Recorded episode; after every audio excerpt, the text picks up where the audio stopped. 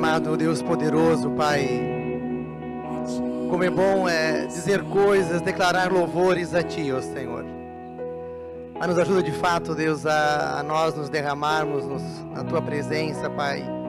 E entregar aquilo que nós temos de mais precioso, entregar o nosso vaso, Deus, a Tua presença, Pai, onde Tu possa de fato ali fazer a Tua, a tua obra, Pai, que nós possamos ser transformados, restaurados, ó Deus, completamente em nossas vidas, Deus.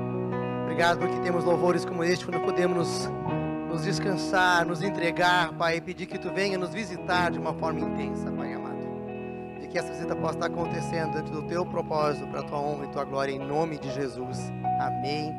Glória a Deus. Amém. Essas coisas acontecem, né? E, amados, que nós possamos nesta noite olhar um pouquinho esse processo dessa missão de Deus, né? Que é aquilo que Deus quer com a sua igreja. Nós olhamos algumas coisas, a gente está olhando esse livro de Atos. É, hoje de manhã no culto ainda falei, disse, nós queremos entender esse movimento de Jesus. Se deu início é, a partir de uma aliança que Deus já tinha com o povo de Israel, que é uma aliança milenar. Mas onde Jesus é onde Deus estabelece a última aliança, onde dá o seu próprio filho.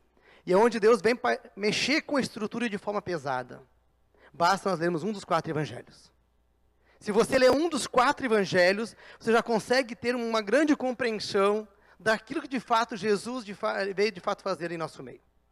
Onde muitas mudanças foram necessárias, porque havia, de alguma forma, uma, uma dormência é, no compromisso missionário. O povo de Jerusalém, ele havia entendido que a aliança de Deus era somente deles. Eles tinham fechado as portas para o povo que não fosse judeu. E é interessante observarmos de que Deus começa uma das suas alianças com Abraão. Abraão não era um judeu.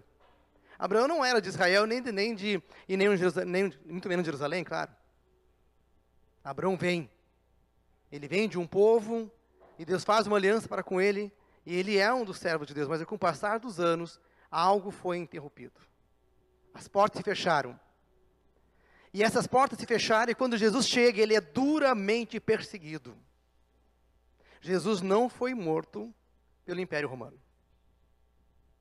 Não foram eles que iam condenar. Aliás, eles só cumpriram uma sentença, um desejo do Sinédrio, da cúpula religiosa da época.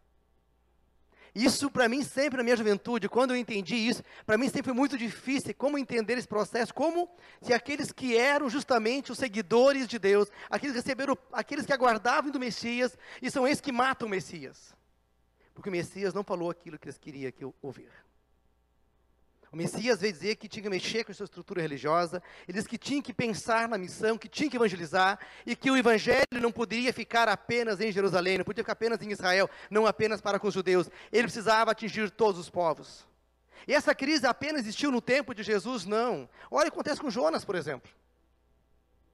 Quando Jonas é pedido para ir para um outro povo que Jonas faz, eu prefiro morrer, mas lá eu não vou. Todos conhecem a história infantil culto infantil já deve ter ouvido isso, né? Jonas foi engolido por uma grande, um grande peixe, enfim. Por que, que aconteceu aquilo? Porque, porque Jonas ficou revoltado, ele não queria pregar para o povo que não fosse judeu. Havia uma resistência muito forte. Havia uma resistência do compromisso missionário. E a nós, como igreja, nós somos chamados para sermos um movimento missionário, que é o movimento de Jesus. Se você ler os quatro evangelhos, você vai ter a descrição da vida de Jesus, mas um deles já é o suficiente para você entender isso. Mateus, Marcos, Lucas e João, qualquer um desses quatro evangelhos, você vai descrever o ministério, a vida, aliás, o nascimento, a vida de Jesus até a sua morte. E se nós lemos a carta de Atos, a qual nós estamos pregando aqui a série, nós temos um relato, um resumo do início da igreja, dos seus primeiros anos. E é notório que essas pessoas que começaram a igreja de Atos, eles enxergaram o reino muito diferente com aquilo que estava o mundo religioso enxergando. Muito diferente. Eles começam a impactar o mundo. Eles começam a sair das fronteiras de Jerusalém. No último culto, o Milton pregou Atos 14. É a primeira viagem missionária de Paulo. Paulo já era alguém alcançado, Paulo já era um romano. E Paulo entende que ele tem que ir mais longe. Que ele tem para outras terras ainda, lugares que não foi falado de Deus ainda, essa aliança de Deus não chegou naquele lugar. Ele entendia que aquilo que ele havia experimentado não poderia ser algo somente dele, não era alguma coisa para a vida dele pessoal apenas. Ele precisava compartilhar essa grande notícia, a qual fazia parte da vida dele. E este mesmo impacto o Evangelho precisa proporcionar na minha vida e na tua vida. Nós precisamos ficar impactados com o Evangelho e entender de que nós precisamos fazer missão. E as nossas células, elas são comprometidas com missão. Elas são comprometidas com o evangelismo, ganhar pessoas para Jesus. Todas as nossas células já evangelizaram. Alcançaram algumas pessoas. Algumas mais, outras menos. Uma das células, até comentei com o Eduardo ontem, de, de quando nós chegamos no passado, o grupo que está hoje, tem aqui umas 15, 16 pessoas no teu grupo, dessas apenas quatro eram da comunidade. Célula da Magda, somente ela e o Ronaldo. Todos os demais foram alcançados. Isso é missão. Isso é fazer missão. Isso é alcançar.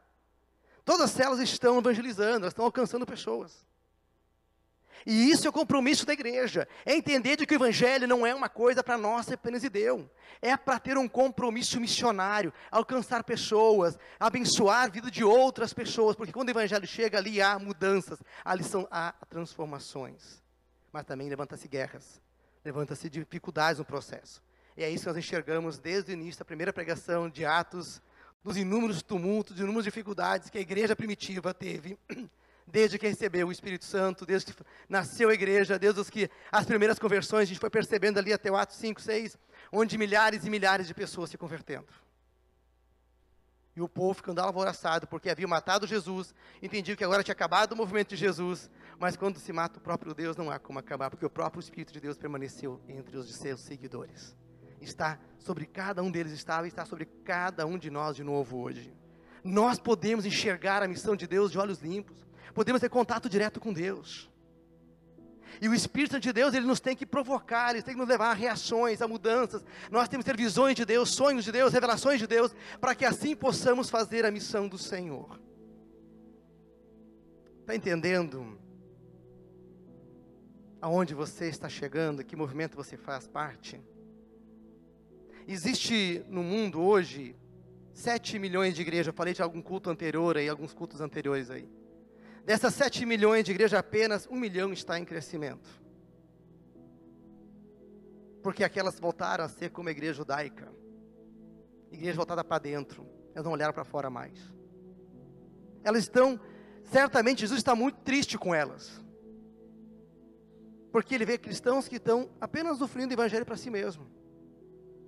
Elas não deixaram de ser cristãs, não deixaram de ser de Jesus. Elas nem perderam a salvação, mas perderam o compromisso missionário. Perderam de entender que elas poderiam fazer muito mais do que ter sua própria salvação que poderia abençoar vidas de muitas outras pessoas e ter transformações, assim como já tiveram outras vidas, outras famílias poderiam ser restauradas, outras pessoas poderiam ter largado a droga, outros sistemas poderiam ser quebrados, aonde existem muitas estruturas que estão precisam ser quebradas, aonde o inimigo está agindo, mas não tem feito isso, porque há um adormecimento no processo. Atos 16, vamos ler aqui, né? O que, que tem para hoje a palavra então? Essa palavra Pensa um capítulo, já lemos vários capítulos de hoje, cada qual eu acho assim, eu sou encantado pelo livro de Atos. Eu quando li com 15 anos de, de idade esse livro, eu, foi um livro assim, que eu mais amei ler, de enxergar a velocidade da missão, enxergar o encorajamento dos discípulos, mesmo diante de duras perseguições. Aonde enxergava ali homens que não estavam comprometidos com a institucionalidade, eles estavam comprometidos era com a causa do reino. Eles não estavam comprometidos com a sinagoga, com os lá, com os... Não, eles estavam comprometidos era com o reino, com o evangelho. E é este compromisso que Deus quer de mim e de você. Atos 16, vamos ler alguns versículos, não dá, não dá para ler todo ele, mas era um texto que valia apenas ler versículo versículo. Você vai ler em casa depois, quem sabe, e vai fazer texto versículo, e vai querer ler várias vezes esse capítulo de tão maravilhoso que é essa leitura de hoje. Aqui nós vamos ter a segunda viagem missionária de Paulo. Segundo lugar que Paulo vai, aonde a missão de Deus, aonde a aliança de Deus não havia chegado. Aonde Deus era o Deus desconhecido. O Deus que Paulo pregava era um Deus desconhecido a eles. Atos 16, versículos 6 e 7. E aí nós vamos ter uma curiosidade aí, envolvendo que alguém começa a impedir esse, esse processo de Paulo entrar em algumas cidades, né? Paulo e seus companheiros, quem são os companheiros que estão com Paulo aqui? Silas e Lucas. Interessante, quem é Lucas? Lucas é quem escreveu o Evangelho de Lucas. Lucas não era um judeu, Lucas também era um grego, era um médico que havia se convertido. Ele se torna um dos seguidores é, de Jesus e que se junta a Paulo para fazer as viagens missionárias. Lucas também escreve o livro de Atos, a qual nós estamos aqui estão, é, estudando nessa, nessa série. É, Paulo e seus companheiros viajaram pela região da Frígia e da Galácia. E tendo sido impedidos pelo Espírito Santo de pregar a palavra na província da Ásia, quando chegaram à fronteira da Mísia, tentaram entrar na Bitínia, mas o Espírito de Jesus os impediu. Interessante. Você já ouviu falar que o Espírito de Deus os impediu? Normalmente, quando as coisas não dão certo, quando as portas fecham, a gente fala: oh, o inimigo está tá barrando o negócio aqui. Não é assim que a gente costuma falar, normalmente nós evangélicos cristãos, a gente fala isso, né? O diabo está agindo aí, ó. Não deu certo. Aqui não é o diabo, não. Aqui fala que o Espírito de Deus os impediu de que Paulo entrasse em duas cidades onde não conhecia Deus ainda. Nós olhamos um pouquinho mais à frente, vamos vendo aqui então, de que versículo 8, 9 e 10. É, então, aí nós vamos vendo uma, uma, visão clara de que o Espírito Santo de Deus estava conduzindo Paulo e queria eles em outro local. Estava, direcionando o rumo missionário da, do ministério de Paulo. Então, contornaram a Mísia e desceram até Troade. E durante a noite, Paulo teve uma visão, numa, na qual um homem da Macedônia estava em pé, ele suplicava: passe a Macedônia e ajude-nos. Depois que Paulo teve essa visão, preparamos-nos imediatamente para partir para Macedônia, concluindo que Deus nos tinha chamado para pregar o Evangelho neste lugar. Eles têm uma visão, Paulo, quando Paulo dorme, tem uma visão, tem um sonho, onde ele enxerga, de lugar onde ele deveria de ir. E é interessante que, como percebemos que não é uma coisa tão fácil de interpretar aquilo que Deus nos dá, né? Vira e mexe, os irmãos me ligam, ah, pastor, tive esse sonho, tive aquela revelação, essa palavra veio para mim agora, eu estava meditando, orando por alguém, e aí veio essa palavra, que, como entender isso agora? Não é uma coisa tão simples. E aqui nós olhamos aqui que, olha, o próprio Paulo dizendo, nós, eles concluindo, quer dizer, eles conversaram em equipe, olha, Deus me deu essa visão, falava que um homem lá na Macedônia, dizendo que pedindo que viesse até mim, até passar, que nós viéssemos passar em Macedônia, porque precisava de uma ajuda. Precisava ser ajudado. E aí eles conversaram ali, Paulo e seus companheiros, sobre aquela visão que haviam recebido, haviam recebido e foram e partiram para este lugar. Entende que muitas vezes nós não conseguimos, num primeiro momento, entender aquilo que Deus quer para nós. E aí eu quero usar de uma ilustração para nós, nós facilitar esse processo, dessa, dessa conectividade com o Espírito Santo. Nem todos têm a mesma conexão com o Espírito Santo de Deus e não precisa ficar preocupado com isso. Então, se você é primeiro, se é o cristão de primeira classe ou de segunda classe, enfim, algumas pessoas têm já uma intimidade maior com Deus, elas conseguem entender melhor aquilo que Deus está falando. Já ouviram mais sonhos, mais revelações, já elas tiveram experiência com o Espírito Santo mais frequente e começam a aprender a lidar com alguns, alguns direcionamentos que Deus vai dando. E eu vou usar a ilustração de uma antena. Se nós olharmos as televisões antigas, né? A conexão para nós termos um sinal de uma TV era aquela TV externa com antena de cama de peixe, né? Não era isso? Ou fincado num ferro, num bambu lá de fora, e aquilo então mexia nela até que achava o sinal. E o interessante é que aquelas TVs eram diferentes das de hoje, porque tinha todo dia chuvisco em casa. Né? As telas chuviscavam sempre, não era, não era, não era mais limpa como nós temos hoje. Foi melhorando, depois, depois surgiu uma anteninha interna. Aquela que botava em cima da TV já. Já era uma evolução. E na ponta dela botava um bombril para melhorar um pouquinho mais o sinal ainda. Olha aí, ó. A turma mais nova está começando a já entender o que eu estou falando aqui, né? A turma mais velha não entendeu nada no começo, provavelmente, né? É... Ao contrário, a turma mais nova não entendeu a primeira, a primeira situação da antena de esquema de, de peixe, né? É... E a coisa foi evoluindo, foi evoluindo, claro que a TV ainda era aquela do crack ainda, né? Seja, girava, aliás, para pegar três, quatro canalzinhos, era isso que tinha deu, com muito chuvisco, mas era o que tinha. Foi melhorando, surgiu a parabólica, já deu mais alguns canais ainda, foi dando uma melhoradinha. Dali a pouco surgiram televisões melhores, tela, já com as telas, telas, aquelas telas de 29 polegadas, depois tela plana, e a coisa foi evoluindo, foi tendo resoluções melhores também na, na tela. Depois surgiu o Sky, Net TV, e aí, pô, aí tem um monte aí de canais, né, um monte de maneiras de nós conectar nossa TV para termos nossas transmissões. Para TV é simples. Basta assinar um, um, programa, um pacote, você tem, pode ter centenas de canais na tua casa hoje. Mas a tua conexão com Deus, você não compra ela. Você não paga um valores, agora eu paguei 100 reais, paguei 200 reais, paguei mil reais, eu estou conectado com Deus. É algo pessoal. É algo você e Deus.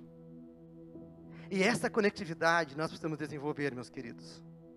Nós só vamos entender a missão de Deus à medida que nós começarmos a abrir esse processo, essa conectividade. E essa conectividade, nós precisamos estar trabalhando isso. Sermos, sermos humildes, sermos simples, conversarmos com os irmãos. Não tem, por exemplo, eu recebo revelações da comunidade para a minha vida. Onde irmãos revelam coisas para mim e eu recebo. Daquilo que Deus mostra. Porque Deus fala com todos nós. Não há um maioral entre nós, não. Deus revela o Espírito Santo de Deus que habita na minha vida, é o mesmo que habita na tua vida. O mesmo Espírito que habitou na vida de Paulo, que o conduziu a Macedônia, é o mesmo Espírito que habita na tua vida. É o Espírito Santo de Deus que nos está conduzindo para a obra de Deus. Né? O Espírito Santo ele nos quer consolar, ele não quer nos direcionar, ele quer é, nos levar a fazer a obra de Deus. Ele nos quer fazer entender a mensagem de Deus, o compromisso com o Evangelho a entender a missão do Senhor. Aquilo que de fato não havia quando Jesus chegou, havia um grande descomprometimento com a missão. O povo de Deus, o povo que havia decorado praticamente o Antigo Testamento, que estudavam a risca, tinha um grande apreço de estudar, eram intelectuais, profundo conhecedor da palavra, mas não tinham a paixão, o comprometimento. Eu não estou desprezando conhecer, conhecer é importante, mas o conhecer pelo conhecer, ele vira apenas filosofia precisa ir além disso. Ele precisa transformar-se em prática. Se eu quero apenas estudar a Bíblia para conhecer mais a Bíblia, eu diria dá um tempo de estudar e começa a fazer alguma coisa com aquilo que já aprendeu. Precisamos fazer algo. Precisamos viver o reino. E quando vivemos o reino, Deus te leva, Deus te conduz, né? Alguém me disse ontem, mas eu não sei para quem evangelizar. falei, pede para Deus alguém. Eu sou tímido, não faz mal. Deus usa os tímidos. Deus usa os falantes, Deus usa todas as pessoas. Deus usa, Deus nos coloca em situações, mas peça para Deus quando pedimos Deus, mas criar oportunidades de envolvimento na sua obra missionária, né? Que nós de fato possamos fazer isso. E você está conectado com Deus? Você tem se desenvolvido uma conexão com Deus? Como é que está a tua conectividade com Deus? Ela precisa melhorar mais ainda. Agenda cheia, coração vazio. Este foi o tema que eu coloquei para essa série, para essa mensagem de hoje na série. Agenda cheia e coração vazio. Ou podia ser qual é a agenda do Espírito Santo para a sua vida. Muitas vezes a nossa agenda está cheia. Ela pode estar com muitos afazeres profissional, muitos afazeres familiar, muitos afazeres ministerial, mas ela pode não estar conectada com o Espírito Santo de Deus. O Espírito Santo de Deus ele te conecta na família. O Espírito Santo de Deus ele te conduz ao teu trabalho, todas as decisões do teu trabalho. O Espírito Santo de Deus ele te conduz aos ministérios e para não há diferença para Deus. Não há um Espírito Santo que te conduz no teu trabalho e um outro na igreja, é o mesmo. Não há uma diferenciação para o trabalho e para a igreja. Essa reunião que fizemos aqui no culto, no templo, na celebração aqui, é a mesma coisa que você vai fazer com teus, teus amigos, teus familiares. Se alguém diz, pastor, eu não vou no culto, eu estou viajando, a gente vai estar aí com uma turma. Eu falei, seja uma bênção dessas pessoas, vai ser uma oportunidade de testemunhar do amor de Deus. Aí ela se parou assim, ufa, para aí. Eu queria passear, pastor, que eu tenho que assim, ainda, eu estou ainda vou estar em igreja, sim, vai estar em igreja, então a tua igreja vai ser o passeio. Está saindo com pessoas e ali seja uma oportunidade de deixar o Espírito Santo de Deus te conduzir neste passeio e ali gerar testemunho. E às vezes nós estamos em passeio e podemos não gerar testemunho, podemos gerar conflitos, brigas, intrigas. Porque o diabo também está percebendo isso. Ele também quer quebrar a festa, quer quebrar aquilo que poderia se tornar uma bênção. Olha então o que acontece com Paulo, ele estando agora em Macedônia, nos versículos 16 e 19. Certo dia, indo nós para o lugar, para o lugar de oração, encontramos uma escrava que tinha um espírito pelo qual é, predizia o futuro.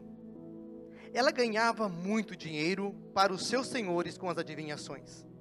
Eu imagino que era alguém no estilo como a cigana, que elas ficam na rua aí, tanto a short, tanto a mão, enfim, pedindo dinheiro. E essa mulher, ela ganhava muito dinheiro e era uma escrava. Ela, era, ela não era uma mulher livre, ela era escrava, ela servia a uns senhores. E o dinheiro que ela recolhia, ela tinha que devolver para esses senhores então. Essa moça seguia Paulo e a nós, gritando com a seguinte mensagem: Estes homens são servos do Deus Altíssimo, eles anunciam o caminho da salvação ela continuou fazendo isso por muitos dias. Uma mulher que tinha um espírito imundo, ela começa a seguir Paulo por alguns dias, E ela sempre gritando: Olha, gente, aqui na cidade de Macedônia chegou é, homens que são servos do Deus Altíssimo, e eles anunciam o caminho da salvação. E ela continuava fazendo isso por muitos dias, a palavra aqui.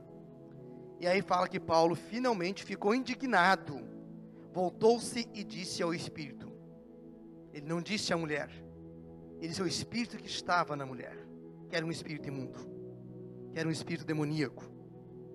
Em nome de Jesus Cristo, eu lhe ordeno que saia dela.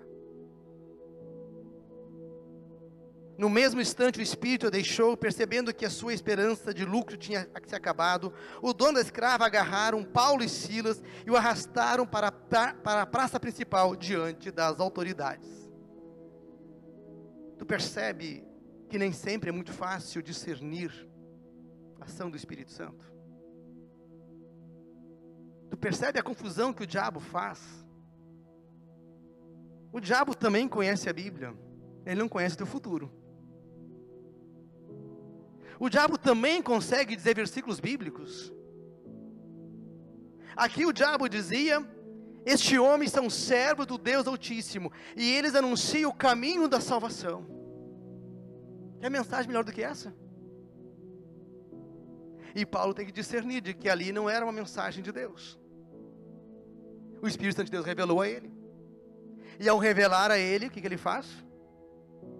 Ele vai lá, determina a saída daquele espírito imundo, e o espírito imediatamente saiu dela. Se não fosse o espírito imundo, não teria saído. O espírito já fez muita libertação, muita expulsão. Essa palavra o diabo não suporta. Fala que em nome de Jesus saia, ele, ele fica agressivo e fica muito bravo. Porque aí você identificou que ele está na pessoa. E ele ao ser identificado, ele se, aí a pessoa, que aquele processo nós chamamos de possessão, quando a pessoa cai, fica toda né, agressiva, ela enrijece todo o seu corpo, porque aí o diabo ele tenta matar e sufocar aquela pessoa. Ele tenta criar uma situação de constrangimento, de luta, de dificuldade. Do contrário, ele não vai fazer isso. O diabo ele pode estar numa comunidade. Aliás, ele está em muitas comunidades. O diabo ele está em muitas casas, em muitos lares. O diabo está em muitos trabalhos, que vocês estão lá trabalhando, ele tem os demônios. Aquela pessoa que está sempre, sabe, sempre atravessando, sempre puxando o tapete do outro, sempre derrubando. Ali é o demônio, cara, não tem outra coisa. Nós podemos querer conversar, dialogar com o demônio, não se dialoga. Com demônio a gente repreende. Com demônio não se brinca. Se repreende e manda sair em nome de Jesus. Eles estão em todos os lugares. E eles têm um propósito: é destruir e parar a missão de Deus. O diabo sabia que Paulo estava ali. E o diabo vai fazer um agrado. Eu pego essa adivinhação, mulher da adivinhação, a quem eu já, já, eu já domino a vida dela. E eu vou dar essa frase bonita para ela, pedir a seguir Paulo. Que Paulo vai ficar aqui uma semana na cidade. E ele vai, vai deixar até como titular da missão aqui em Macedônia. Eu vou ser missionária aqui agora. E Paulo vai embora e eu começo a destruir a obra de Deus. Olha o que o diabo faz. Mas Paulo tem o um discernimento que o Espírito de Deus revelou a ele. Para isso, meus amados, nós precisamos de querer, precisamos buscar a presença do Espírito Santo para poder discernir toda a investida maligna em nossas vidas, em nossos ministérios, nosso trabalho, nossa família. Muitas vezes a tua família está passando por situações difíceis. E você começa a dar muitos nomes. E às vezes esquece que tem um único nome por trás de tudo isso. Chama-se Satanás a quem quer derrubar, a quem quer destruir, a quem quer desfazer aquilo que é do Senhor. Existe engrenagens malignas, essa palavra eu quero usar aqui, engrenagens malignas. O que acontece muitas vezes na favela, onde há um bairro empobrecido? Aliás, vamos, parar, vamos, vamos, vamos um pouquinho antes ainda. Quem de nós não gosta de ter um tênisinho da hora, né? A gurizada mais nova aqui, né? Vocês achariam legal ter um tênisinho aí de uns 400 reais, aquele tênis que você viu lá no shopping nas, nas nações ali, né? Super da hora. Aquela camisa da hora que custa ali 200, 300 reais. Você, pá, essa camisa cairia bem em mim, hein? Eu merecia uma camisa dessa.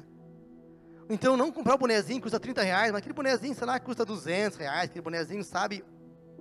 Top, sabe? Você se puxa, daria um grau em mim. Até acho que as meninas passariam a olhar para mim, quem sabe. Vamos olhar aí, né? Vamos pensando nisso, né? o diabo sabe disso. Ele vai na periferia, sabe o que ele faz? e fala para eles o seguinte, ó, tem um traficante lá, ó. vende uma droguinha, que você tem dinheiro para poder comprar isso. Mesmo sabendo que, o, que a realidade de vida de um traficante é 22, a média é 22, 23 anos. Mas a gurizada entra simplesmente para poder conquistar algumas coisas. Muitos adolescentes já conheciam, se envolveram com droga, simplesmente porque queriam ter riqueza, queriam ter dinheiro. E é muito triste tu ver isso. Onde tu tenta conversar, dialogar, e eles falam, mas a vida é muito injusta. E começa a culpar a vida, é por isso que estão se envolvendo nesse processo.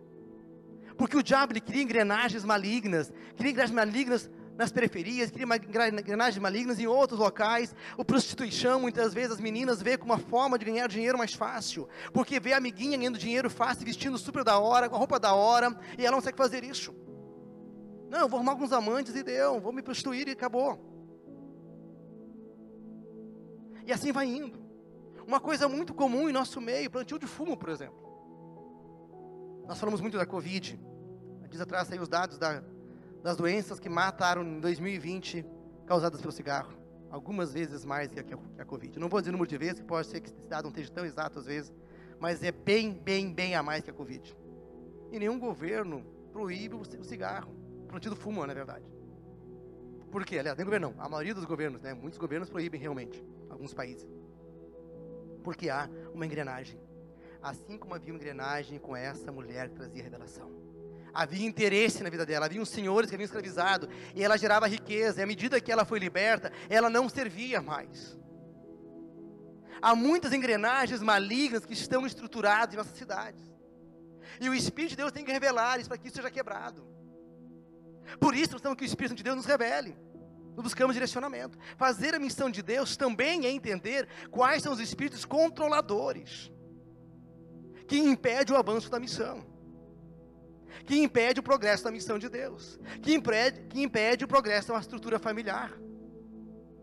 Os demônios estão aí para destruir, e essa é a função deles. Então, os, os demônios eles estão nas favelas, como eu falei há pouco, nos, onde, através do tráfico e outras coisas, seja questão da, da droga, dos vícios e assim por diante, alimentando esses, esses, esses desejos muitas vezes. Também acontece em igrejas com os religiosos. Dentro da igreja também acontece isso. Por que, que algumas igrejas deixaram de fazer missão? Por que, que perderam essa essência do movimento, que é a nossa identidade? Nós somos do movimento de Jesus, nós não somos um outro movimento. Por que perder essa identidade do movimento de Jesus e se pregam todo domingo o Evangelho? Pregam o Novo Testamento. Não negam ele. Entendeu? Está aqui a palavra. Eu não conheço uma igreja cristã que não use a palavra. Porque elas perderam, porque elas ficaram presas a estruturas, a tradições. E o nosso Deus não é a tradição, é uma palavra que Jesus diz, e eu acho que fantástica. João 8, 39 e 40, ele fala assim: Abraão, aliás, ele discutindo com o povo, com os religiosos de, Jerusalém, com os sacerdotes, enfim, com, tudo, com a cúpula religiosa dali. E eles, o Abraão, eles responderam: Abraão é nosso pai, Jesus. E Jesus diz: Se vocês fossem filhos de Abraão, fariam as obras que Abraão fez. Mas vocês não, vocês, mas vocês estão procurando matar-me, sendo que eu lhes falei a verdade que ouvi de Deus. Abraão não agiu assim. Vocês estão fazendo a obra do Pai de vocês, que é o diabo. Evangelho de João 8, 38, 39, 40. Ali Jesus percebe que já os líderes religiosos estavam planejando a morte de Jesus, porque já não aguentavam de ver ele curando tantas pessoas, não aguentavam de ver ele libertando o povo da opressão, e percebiam a ameaça, a estrutura a qual tinha já percebiam a sua estrutura ameaçada. E Jesus usa, olha as palavras que Jesus usa, não são minhas palavras, Jesus, o Pai de vocês. Não é o Pai, não é o Pai do céu que estão seguindo. Vocês têm um Pai próprio de vocês. Quem é esse pai próprio? Não é, não é o Deus. É o inimigo, é o diabo. Vocês estão se rendendo, vocês estão se perdendo a vocação de vocês. Vocês estudam a lei de Torá, mas não, não a vivem mais, não a praticam. E este foi o grande confronto que Jesus teve com a igreja. Essa foi a grande briga que Jesus teve com a igreja. Por que, que as pessoas ficaram tão indignadas com Jesus? Porque Jesus pregava a verdade. Ele não fez agrados religiosos. Ele não fez agrados ao povo daquilo que eles queriam ouvir. Ele pregava o evangelho e deu. Ele não se rendeu Ah, mas a cultura existe sim, a tradição, ela existe. Mas às vezes nós queremos ressuscitar tradição que nem mesmo a nossa igreja vive. Aliás, perdão, que nem você mesmo vive no teu dia a dia. Do que é que a tua comunidade tem uma tradição que você na tua vida pessoal não tem mais. Por exemplo, umas, algumas igrejas, né? É, até pode ser usada de repente, mas, vamos, mas a forma como defende este uso, vamos pegar um exemplo bem simples, que é o banco de madeira. É, não, mas pastor, banco de madeira faz combina com a igreja, isso faz parte do patrimônio da igreja.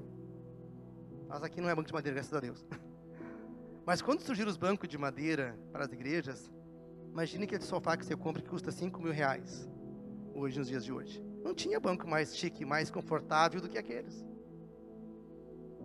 Se deu melhor para a igreja, mas com o tempo virou o quê? Virou aquilo, o Deus da igreja, a relíquia da igreja. Eu gosto de estar no pavilhão. Porque os próprios templos, as catedrais, elas viraram a religião das pessoas, não é mais o Deus que está dentro dela. Virou o prédio. As pessoas adoram a Deus, não adoram mais ao prédio, as pessoas, a, a, não adoram mais ao Deus vivo. Elas vão adorar, quem sabe, a sua mesa do altar. Elas vão adorar, quem sabe, não sei, cada detalhe, cada uma coisa vai ter. É uma cruz tem que botar aqui, uma vela tem que botar ali, uma flor tem que ser assim, é um pano assado e assim vai. As pessoas começam a viver esse processo, elas perdem a essência do Evangelho. E se não tem aquilo, não tem mais Evangelho. Não, Evangelho nunca foi isso. Jesus, nenhum lugar na Bíblia tu vai encontrar isso, que Jesus tenha dito que teríamos que fazer isso.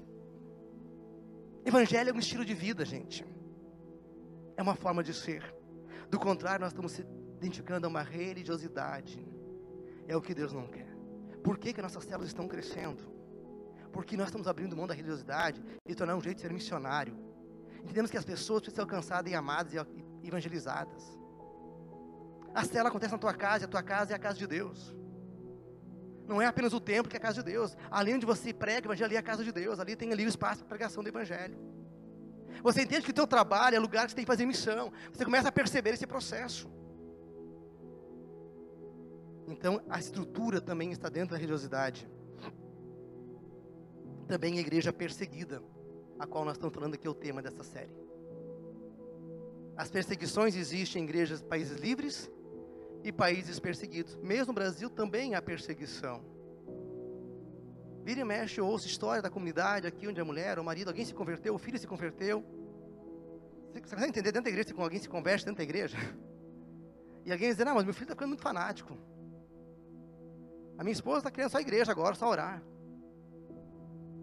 Meu marido está servindo demais a obra do Senhor. Há uma conversão. E aí começa uma perseguição dentro de casa aquela pessoa. Porque não estão entendendo de que há uma mudança nova na vida dela. Porque havia uma fé cauterizada, uma fé morta, uma fé que não tinha mais movimento. E de repente há um despertar, e a própria casa não consegue entender esse processo muitas vezes.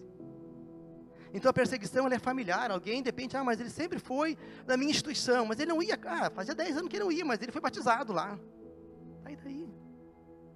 Nós não somos chamados para ser luteranos, bate-assembleia, uh, batista, católica. Não, nós somos chamados para sermos discípulos de Jesus, meus amados, e servir ativamente. Claro que tem que ter um ministério organizado, tem que ter uma estrutura, tem que ter, para nos organizarmos, mas isso é secundário, não vem primeiro. Primeiro é a missão. Primeiro é a missão. A missão de Deus vem primeiro. Nós só temos um, um, uma instituição, uma estrutura para se organizar, é para a nossa organização como comunidade. Mas ela não pode ser o peso.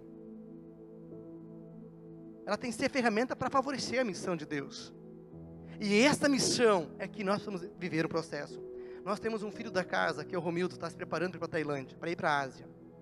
Uma das regiões mais perseguidas. Um dos, a Ásia é um dos lugares mais difíceis de pregar o evangelho hoje praticamente todos os países, falar que é de Jesus, tu pode sofrer sérios problemas, tu pode perder a família, tu pode ser preso, tu pode ser torturado, tu pode ser morto, simplesmente por afirmar que você é um cristão. E nós ouvimos agora na semana, do pregou domingo passado, também teve uma palestra com a liderança na sexta, falando desse projeto da Tailândia. Países perseguidos. Por que, que existe isso? Porque tem demônios demônios que estão incorporados em estruturas governamentais, governos que estão, estão incorporados em estruturas familiares, enraizados em tradição, demônios que estão estruturados em estruturas religiosas, os demônios estão em toda parte. Estão captando essa mensagem, gente? Você quer fazer missão?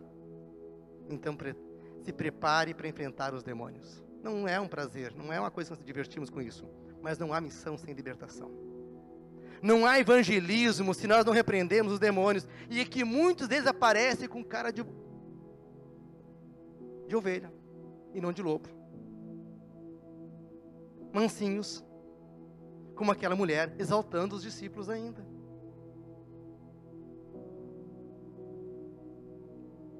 Amados, e aí nós olhamos ali em Atos 16, 22, 23, olha o que acontece com Paulo, porque simplesmente eles libertaram o demônio daquela mulher. A multidão ajuntou-se contra Paulo e Silas, e os magistrados ordenaram que eles tirassem as roupas e fossem açoitados. Depois de serem severamente açoitados, foram lançados na prisão, e o carcereiro recebeu instrução para vigiá-los com cuidado.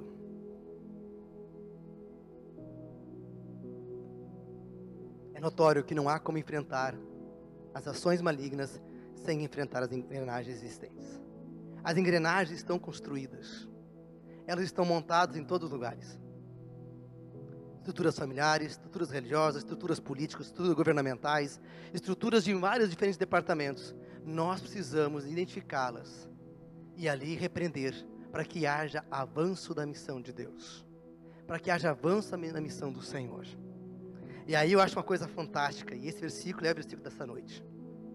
Atos 16, 25 e 26. Esse versículo você precisa olhar com carinho. E é este versículo que você vai ter que usar na tua vida quando você fica fraco. Talvez eu não consiga dizer a razão, nem vou também dizer a razão nesse momento, mas eu só quero dizer que nessa noite, eu fui dormir quatro da manhã. E o que eu fiz foi Atos 16, 25. Tive um dia desconfortável, uma situação que aconteceu comigo ontem. E aí, de repente, assim, eu tenho já um pouco de insônia. E aquilo me a minha cabeça, começa a pensar, começa a pensar. E a pouco já o sono tinha ido passear, não encontrava mais ele. Eu falei, cadê você? Ele não vinha. Eu falei, vem cá, vamos dormir, cara. Mas ele não, ele não queria mais eu. E é muito chato. Quem passa por isso sabe o quanto é chato quando o sono não vem, né? Tu quer caçar ele, tu vê, cadê esse cara? Não, não tá aí mais aí, eu quero dormir, quer fechar o olho. Fecha o olho o sono não vem, né? E aí eu falei assim, cara, eu vou pregar amanhã sobre Atos 16, 25, né? Vamos lá, né, cara? Vamos fazer, vamos ver a palavra.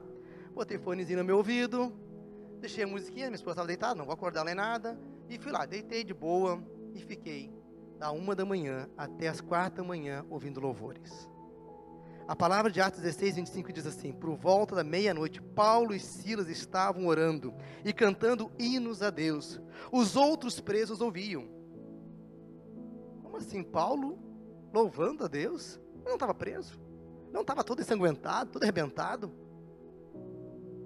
O Paulo tinha revoltado. Paulo era alguém sanguinário. Paulo era alguém de uma, uma, uma personalidade muito forte. O Paulo tinha que estar lá chutando, sabe, a cadeia, dando soco, dando, dando murro, sabe, aquela coisa, um cara nervoso, bravo, assim, valente. Paulo era um soldado. Ele aceitava, agora ele foi aceitado. Ele era para estar embravecido. Não, Paulo está cantando louvores. Paulo e Silas estão louvando a Deus. Mas como assim, Paulo? Você está preso, Paulo. Murmura, reclama da vida, não é assim que a gente faz, quando as coisas estão erradas. Meus amados, esta noite eu comecei a louvar então. E foi maravilhoso. Aí eu comecei, sabe, ter uma outra dimensão, outro processo, e louvando a Deus, sabe, e comecei, sabe, orar por mim, algumas coisas minhas, comecei a orar para o ministério, comecei a orar para as situações da igreja, comecei a orar por muitas coisas, sabe, orar para a família, comecei a orar por cada situações foram vindo, eu lá louvando a Deus, e cada hino mais lindo, um dos hinos que me veio assim, foi maravilhoso, um dos primeiros hinos que eu comecei a escutar foi Aquieta Minha Alma.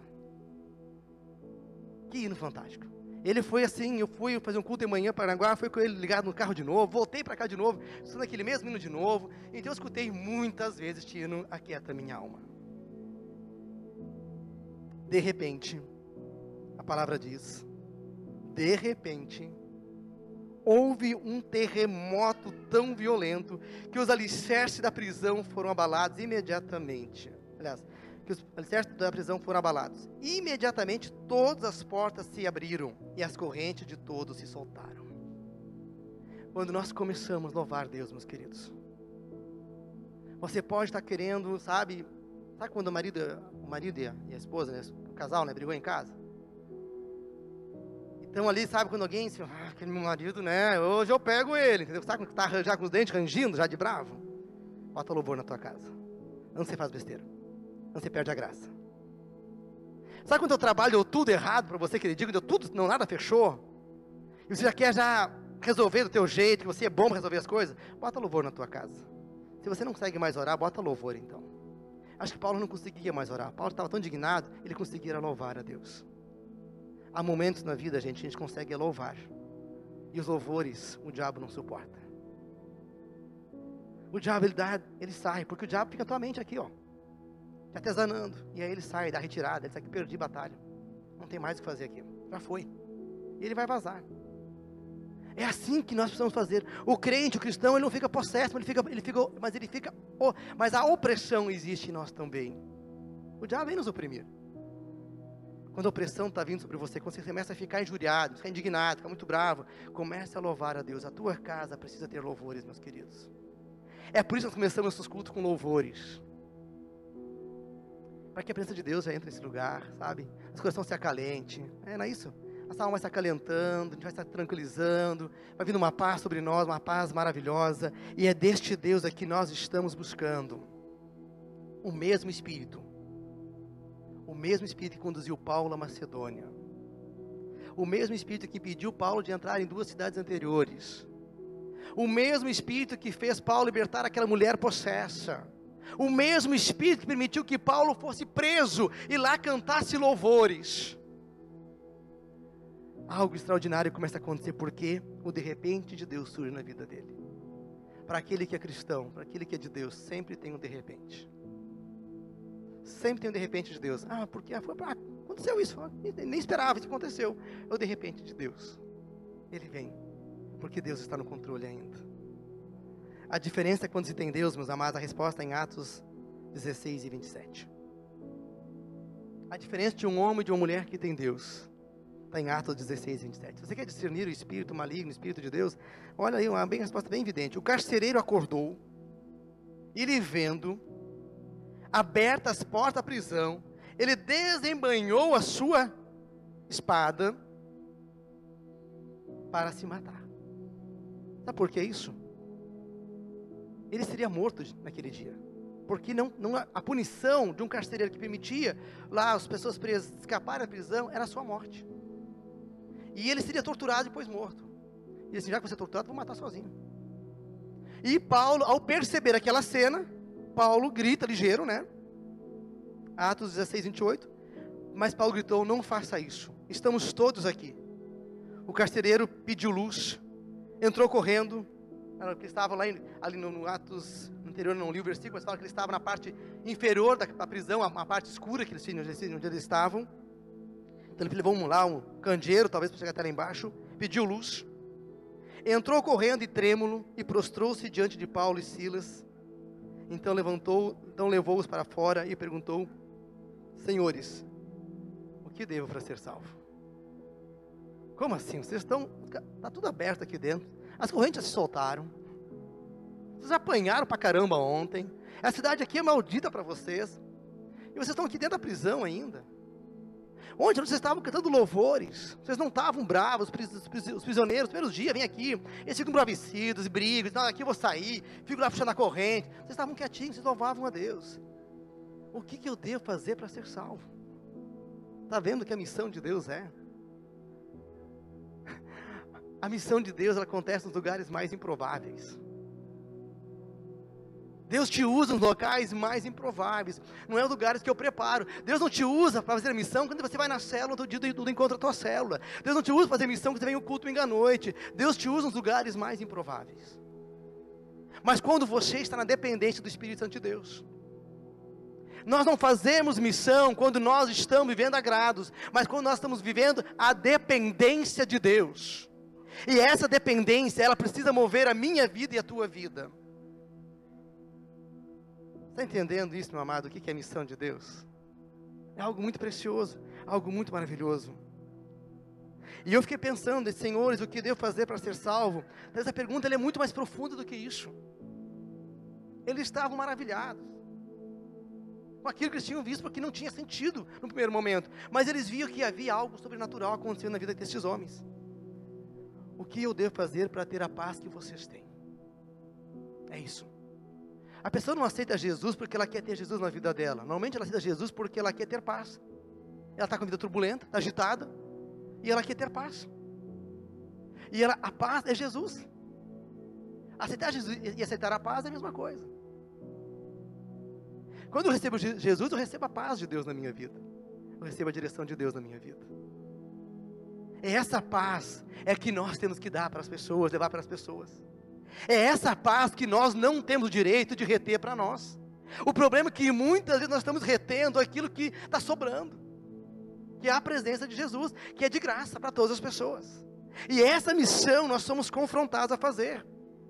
O que, que eu devo fazer para cantar os louvores que vocês estão cantando em momentos de turbulência? E não ficar brigando e xingando todo mundo. O que, que eu devo fazer? Amados, olha que coisa linda, Atos 16, 31. Eles responderam: creia no Senhor Jesus e serão salvos, você e os de sua casa. Essa palavra, gente, ela traz crise para muitas pessoas também ao mesmo tempo, para muitos cristãos. Mas, pastor, é para toda a casa, fala aqui. É uma promessa. Você que está no culto aqui nesta noite, que já crê em Jesus, mas a tua casa ainda não crê em Jesus como você tem crido. Eu quero dizer que aqui é uma promessa de Deus. E promessa não é conversinha, não, gente. Promessa é promessa. Quando Deus promete, é algo que Deus cumpre. Se você viver o reino de Deus de fato, se viver a missão de Deus, se você não viver apenas uma religiosidade, mas se você de fato viver o reino de Deus, você e a sua casa serão salvos. O dia para acontecer isso, o tempo de. Não, não posso dizer quando. Mas tenha certeza que seja no último respirar daquela pessoa. Mas ela não irá morrer sem ter Jesus na vida dela. Essa certeza você pode ter. Porque você crê, você vive e você está vivendo a missão de Deus. E aonde você colocar a planta dos seus pés, ali vai ter frutos. Se você botar a planta dos seus, pés dentro da tua casa, ali vai ter fruto. Porque o próprio Deus está abençoando a cada pisada sua. O próprio Deus está conduzindo a cada decisão sua. É o próprio Deus que está conduzindo a cada, a cada momento de conduzir as encrencas que vão surgindo. Porque ali há o Espírito de Deus. E nós lemos Atos 16, 32, é o que acontece então ali. Então o carcereiro os levou para sua casa. Serviu-lhes uma refeição e com todos de sua casa alegrou-se, muito por haver querido em Deus. Que quem era aquele homem que em sonho, enquanto Paulo quis entrar em duas cidades anteriores e diz: Ó, oh, não é aqui não, Paulo, está errado o endereço. De que era em Macedônia. Não havia um homem que queria, que estava passando por angústia, e fala que a casa dele se alegrou porque esse carcereiro havia se convertido. Provavelmente era aquele carcereiro malvado, né? Aqueles cara que é prazer em chicotear lá os presos, não sei o que mais, que via esse processo da vingança, maltrato. E era esse homem que precisava da paz de Deus. Hoje, meu amado, existem pessoas que precisam da paz de Deus. Existem homens drogados, mulheres drogadas, existem pessoas corrompidas pela prostituição. Há pessoas que estão com seu casamento por um detalhe Há pai e filho que assim, eu não se suporto mais, podem nem se olhar mais. Há ambiente de trabalho que é mais um pesadelo que uma alegria. Porque a ausência da presença de Deus, a paz de Deus. E essa paz de Deus você pode levar. É dessa paz que eu quero que você prove mais dela essa noite. E diga: Eu quero chegar na minha casa levando a paz de Deus para o meu lar. Vai ser fácil? Talvez vai ter perseguição, pode ter açoites, poderão ter mal entendidos, poderão sim, poderão tirar teu sono, poderão tirar teu sono sim.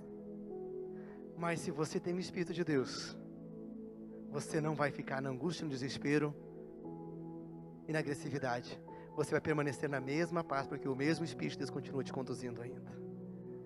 É desse Deus que nós estamos falando, meus amados. Não é um Deus de guerra, não é um Deus de violência, mas é um Deus de amor, é um Deus de restauração. E é deste Deus é que nós precisamos viver intensamente. É deste Deus é que nós buscamos. Está entendendo que é um processo muito profundo que nós temos com Deus? É um Deus que acalenta a nossa alma quando ela está ali, sabe, angustiada e perturbada. É um Deus que nos faz levar novo sentido, novo propósito nas nossas casas. A tua vida tem um propósito muito especial para Deus. E muitas vezes nós estamos brigando com coisas erradas. Porque não entendemos a missão de Deus para a tua vida, para a minha vida. Que devo fazer para ser salvo? O que devo fazer?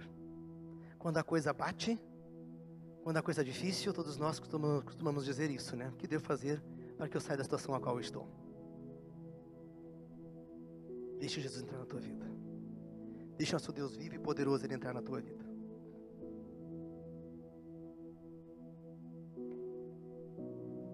Mas eu queria dizer uma coisa para você nessa noite. Busquem a Deus antes que o terremoto bata na sua casa. Muitas vezes nós precisamos deixar o terremoto bater na nossa casa, como o carcereiro aconteceu com ele isso. Busque a Deus antes. Aquela velha história falando se não é pela dor, é né? se não é pela alegria, é pela dor, né? Não, não espere o terremoto chegar. Se você está aqui ainda em cima do muro, sai em cima do muro. Vamos lá, gente, vamos pegar firme, sabe? Opa, a palavra é para mim. Se você está em cima do muro, entenda que essa palavra é para você nesta noite. Ele é para nós. Para um engajamento maior ainda. Já participei de muitas conversões, muitas e muitas conversões, precioso participar desses momentos, de pessoas aceitando a Jesus. Já participei de muitas e muitas libertações de pessoas endemoniadas. Lembro de uma vez que eu estava indo para uma casa para libertar uma pessoa que estava possessa e de repente a pessoa ela me ligou. Pastor, eu estou indo para tal lugar, mas eu não vou dar conta que a coisa está muito feia lá. Quero que tu vá para lá. Falei, cara, eu estou numa reunião aqui, cara, não consigo. Ele disse, não, mas tem que ser, pastor, tem que ser agora. Falei, tá, estou indo então. Ele estava mais perto, chegou antes que eu. E de repente, quando eu me aproximava do lugar, mas eu faltava ainda talvez uns 5 minutinhos para chegar no lugar, ele começou a rusnar esse demônio, dizendo: Seu pastor está chegando. Ele disse: Mas ninguém tinha dito naquele lugar, cara. E nós chegamos, só repreendemos e saiu. E é muito bom de ver quando acontece, porque o demônio ele queria fazer a festa, queria bagunçar aquele lugar. Ele queria destruir aquele ambiente. E nós dizemos: Saia em nome de Jesus. E ele saiu. E ali houve libertação o demônio queria fechar o portão. Isso ele podia fazer. Mas ele não podia resistir ao nome de Jesus. Já participei de muitos batismos, né? Nós estamos lá, já vi muitas coisas lindas, pessoas entrando, sendo batizadas nas águas, enfim. Mas um batismo marcou muito minha vida. Foi da Cidele. Não sei quantas centenas de pessoas já batizamos, mas a de Cidele foi diferente. A história da Cideli foi diferente. A Cideli, sabe aquela pessoa quando entra no ambiente? Pode ter 250 pessoas, nossa, nossa comunidade tinha uma, participava por culto ali umas 200 pessoas, 200 e poucas pessoas por domingo. E quando ela chegava, ela enchia aquele ambiente. Ela era muito sorridente, era muito alegre. E ela se converteu e foi assim, ela, ela, ela teve logo um, um envolvimento missionário, evangelismo muito forte. Três meses depois, detectou um câncer muito agressivo nela. E um câncer assim que estava assolando a vida dela muito rápido, muito acelerado o processo. E aí, enquanto ela estava muito mal, muito debilitada, ela disse: Pastor, não vai dar mais. Eu queria muito uma coisa ainda, é ser batizada. E assim, no último batismo que teve na igreja, eu vi o batismo, mas eu achei que não estava pronta ainda. E eu vejo que eu vou morrer e não vou ter o batismo. Eu queria ter o batismo, ela falou assim. Eu sei que eu posso ter a salvação sem ter ele, mas eu gostaria de ter o batismo ainda. Falei, mas CDL não é recomendável. Te batiza aqui no hospital então. Só com águas, enfim. Ela assim, não, eu quero mergulhar nas águas, pastor. Falei, não, mas acho que isso eu não posso fazer. Falei assim, aí o quadro de saúde não permite isso. Sei que nós pegamos ela no colo. As meninas pegaram ela, lembra? Foi um culto muito emocionante. Foi, me lembro até hoje ainda. Botamos na piscina, que era no altar ali. Ela entrou. E falou, eu quero mergulhar inteirinha, pastor. Não é para só molhar a parte de mim, não. Eu quero lá no fundo. E assim, se eu morrer aqui, pastor, fica eu vou feliz. Já batizei, eu quero ser batizado antes de morrer. Ela dizia desse jeito, cara, cara, é, era muito, era muito louca, né? Ela era bem assim, bem falativa, assim, né? Bem espontânea. Nós batizamos aquele dia, a igreja inteira chorou. Gerou uma comoção muito grande. E logo, alguns dias depois, ela não conseguiu mais resistir e o câncer consumiu. Às vezes nós não entendemos por que, que Deus teve a vida dela. Nós não determinamos as coisas como Deus faz. Mas eu nunca saio do meu coração gratidão de que a Glória fala assim, a minha faculdade de, de pedagogia que ela fez serviu para evangelizar a, a porque foi colega de aula dela. E logo evangelizar essa mulher.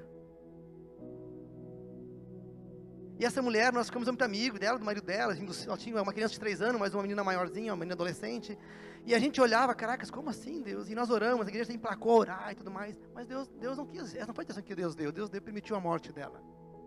Mas ela levou no seu último dia, que eu falei com ela ainda pouco antes de ela morrer. E assim, pastor, eu estou morrendo em paz. Eu estou indo para a glória do Senhor. Eu queria viver mais, eu queria evangelizar muitas pessoas. Mas não vou poder fazer mais isso. Mas façam isso ainda, pastor. Não deixe de evangelizar. Você pode evangelizar. Você está vivo ainda. Não perca tempo. Não perca tempo. Nós somos chamados para ser uma igreja missionária. O movimento de Jesus é um movimento missionário. A Bíblia é um livro missionário, um livro de missão. É certo que o povo ficou resistente. E Jesus teve que brigar muito com eles, e tanto que Jesus tem que romper com a estrutura religiosa para levantar missionários. Vamos orar por isso, queridos. Para que Deus levante aqui um povo missionário. Um povo que tem vontade de pregar o Evangelho. Está calor aí dentro? Não, não, então tá. Desculpa aí, que eu fico. Amados,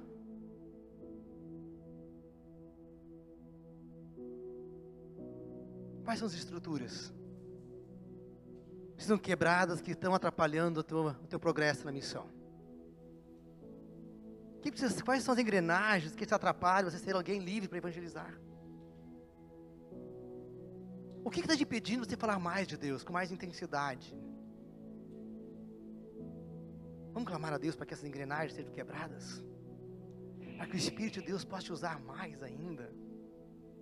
Se é timidez, clame pela timidez. Se é a tua família, clame pela tua família. Se é a tua estrutura, sabe, onde teus conceitos que você tem, de tradição, peça para quebrar isso. Se é a estrutura do teu trabalho, pede para quebrar isso. Se é teu mundo social, pede para quebrar esse mundo social.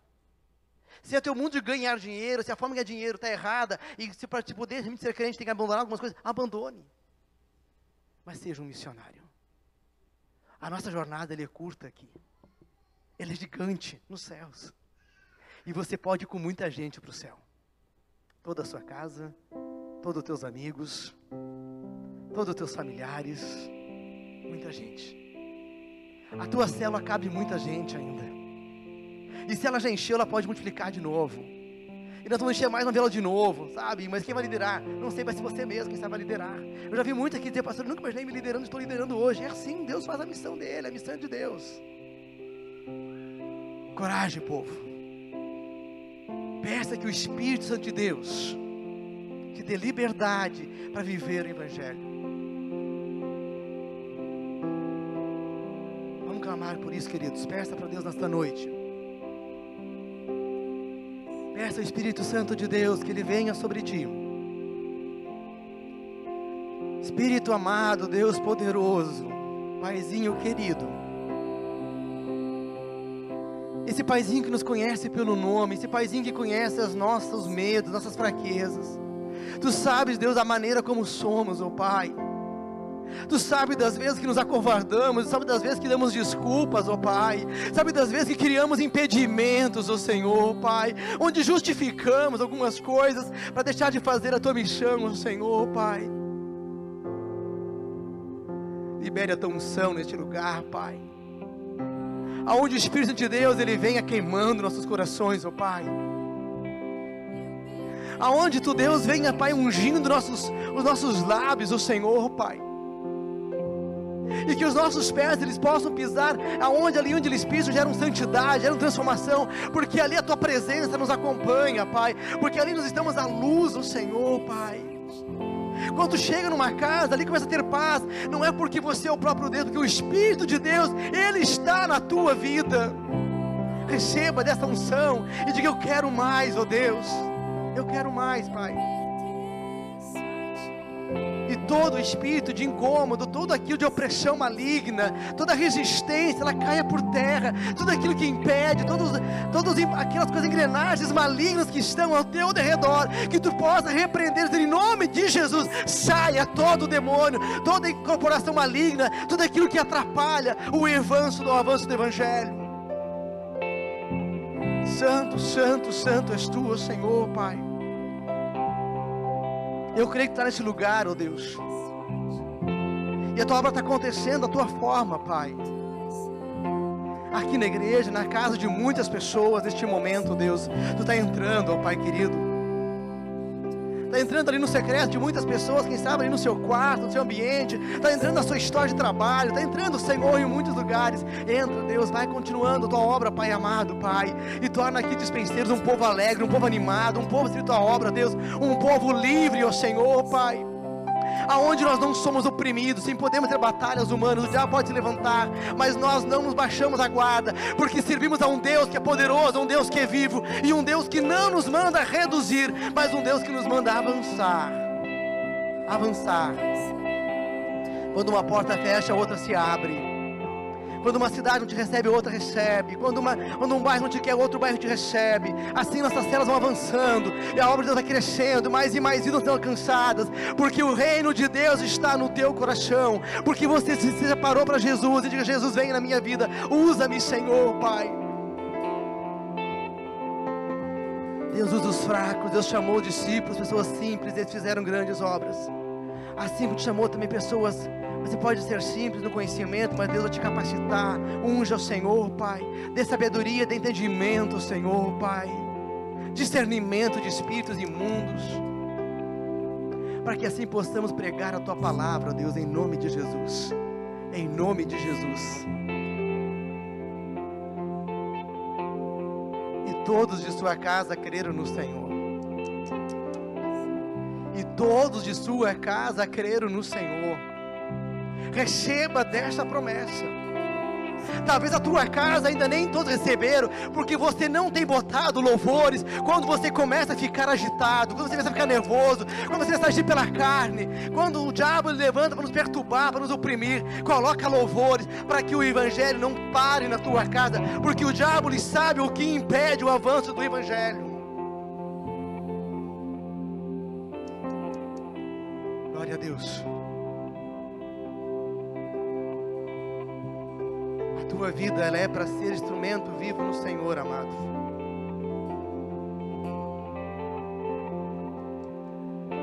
Receba do Senhor essa palavra, receba esse propósito na tua vida, de ser um mensageiro cada vez mais eficiente, mais eficaz. Abandone todas as desculpas que possam existir. Rompa com aquilo que está te impedindo de fazer a missão de Deus rompa. Deus é amoroso. Deus é bom demais. Deus gosta de você, Deus quer você.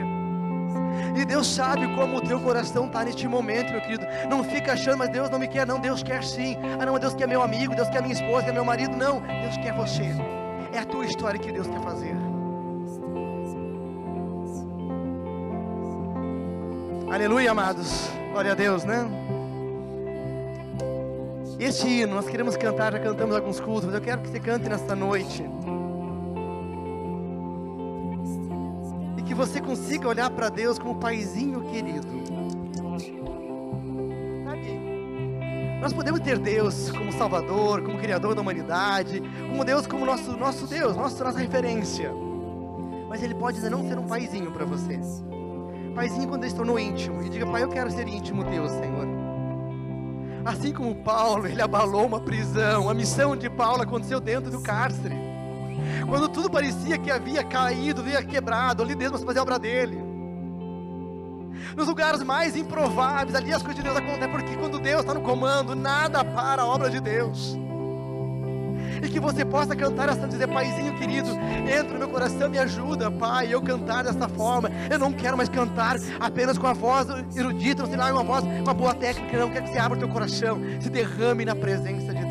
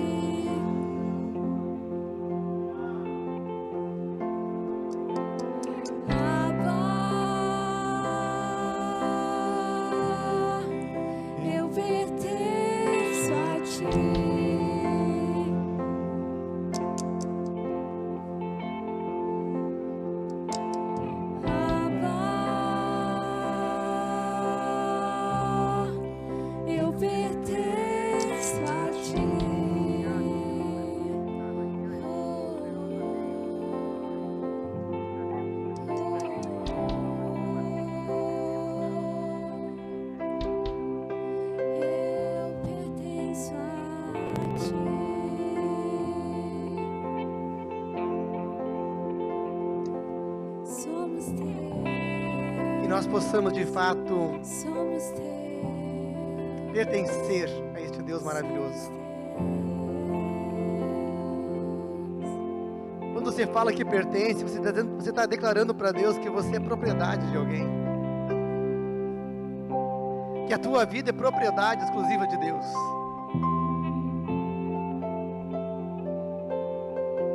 nada mais, nada deve controlar você, nada, nenhuma opressão maligna, nem nada, nada, nada impedir você, porque você é propriedade exclusiva de Deus. E quando somos propriedade de Deus, nós libertamos demônios, somos presos por causa disso. E ainda assim os louvores de Deus, eles são tão profundos, como acontece aqui neste culto, aonde você é livre nesta noite, aqui neste lugar. Onde está num ambiente favorável mas o ambiente nem sempre será este mesmo local, na mesma proporcionalidade como está sendo aqui hoje. Às vezes o ambiente é de dor, é de luta, de batalha, é de indignação, de sofrimento, mas naquele mesmo lugar virá a presença do Deus poderoso, do Deus vivo, e porque você pertence a este Deus, e o Espírito de Deus habita na tua vida, você terá louvores ao Senhor. Nós queremos orar nesta noite mais uma vez pelo Fábio, gente tem feito todos os cultos, pelo Tobias. Mas não são apenas as pessoas, poderão ter outras pessoas as quais você também quer orar, repreender e clamar por cura, clame por cura. Nós temos orar por pessoas que estão drogadas, que algumas pessoas do nosso relacionamento que estão drogadas aqui na comunidade, temos tido dificuldades, repreenda, porque ali há espíritos malignos, meus queridos. Não vai haver libertação. Se há casamento e destruição, repreenda os demônios que estão querendo destruir aquela família. Repreenda, repreenda. Deus glorioso, Deus vivo, Pai, nós clamamos nesta noite, Deus, mais uma vez pelo Fábio, Senhor, Pai. Essa paz linda e maravilhosa, a paz agradável, essa coisa contagiante e gostosa, estamos vivendo aqui neste culto, Deus, que essa mesma paz repouse sobre o Fábio neste momento, lá no leito no UTI, ó Senhor, Pai. O nosso culto, ele chega até aquele lugar, ó Pai amado. O nosso culto não está restrito a esse prédio, mas ele está entrando em muitas casas e também aqueles que estão hospitalizados, aqueles que estão doentes, como Fábio, cura este homem, ó Pai. E nós queremos no teu milagre, Deus, faça a vida dele, Pai amado. Repreendemos todo espírito de morte, repreendemos tudo aquilo que impede a cura dele.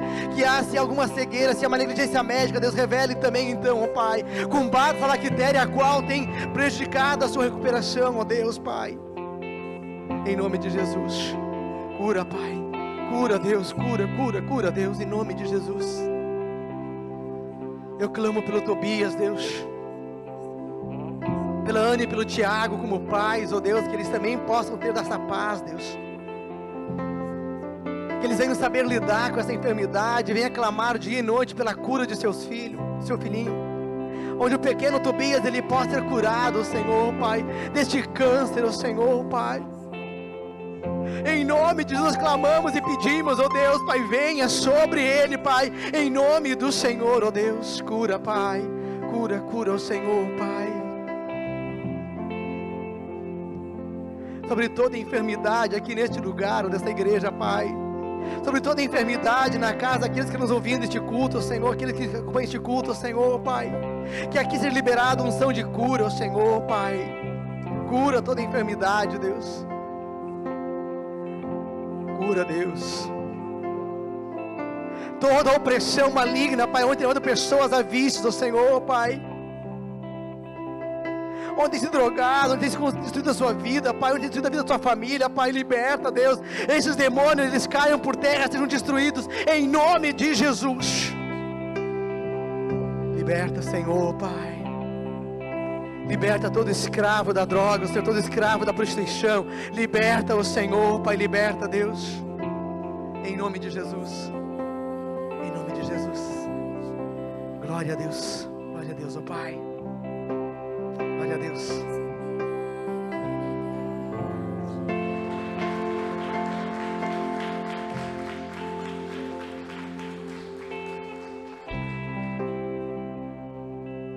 muitas coisas nesta noite, mas se você conseguiu entender Atos 16 e 25, se você conseguir botar antes de angústia louvores na tua casa, meu querido, a tua vida vai ter uma outra dimensão, uma outra proporcionalidade. Aqui estou relatando de uma experiência de Paulo, a palavra nos traz mas falo de uma experiência que vivi nesta noite. E certamente cada um de vocês já deve ter seu hino. É aquele hino onde você, quando está angustiado, você logo vai castar por ele. Deus é vivo, amados. Deus é poderoso. O que vivemos aqui nesta noite foi algo maravilhoso. Todos os cultos são bons, mas esse foi especial. Algo novo sobre a tua vida nesta noite. E não, não se aparte disso mais, tá, gente? É algo muito profundo lugar. Algo maravilhoso. Algumas correntes foram desamarradas esta noite. Algumas vitórias acontecendo neste lugar. Algumas vitórias. Seja um homem ou mulher livre no Senhor. Que o nosso bondoso Deus, Ele te abençoe. Que o nosso bondoso Deus te dê dessa paz. E que o rosto de Deus ele venha brilhar, que os teus pés onde você está, eu venha andar, eles sejam pés ungidos e conduzidos pelo próprio Deus. E ali onde você estiver, você vai estar sendo conduzido pelo Senhor para ser bênção de Deus, para fazer a missão do Senhor. Amém, queridos? Tenha uma boa semana missionária, para a honra e glória do Senhor. Amém? Glória a Deus.